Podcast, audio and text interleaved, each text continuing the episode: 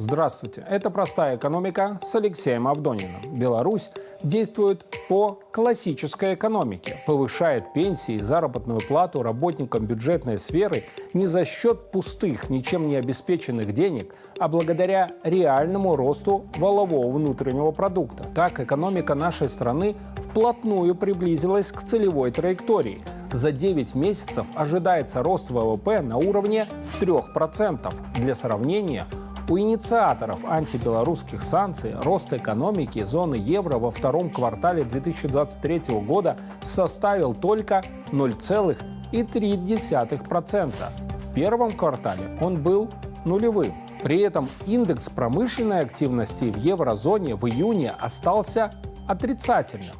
В то же время в Беларуси объем промышленного производства в январе-июле составил в сопоставимых ценах более 107% к уровню аналогичного периода прошлого года.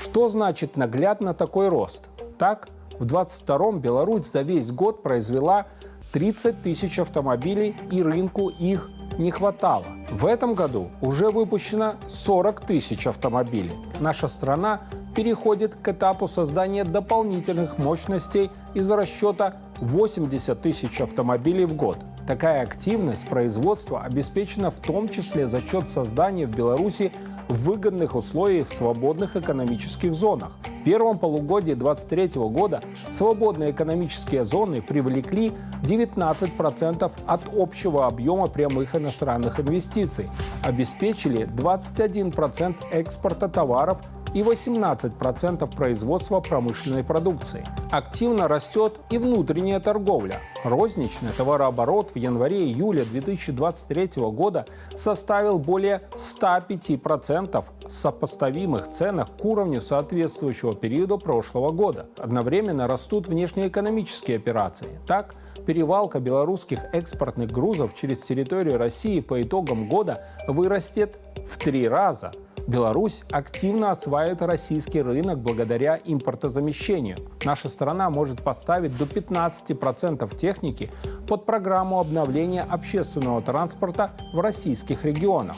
Беларусь ориентируется на расширение своего экспортного присутствия и в других странах БРИКС – Бразилии, Индии, Китае и ЮАР.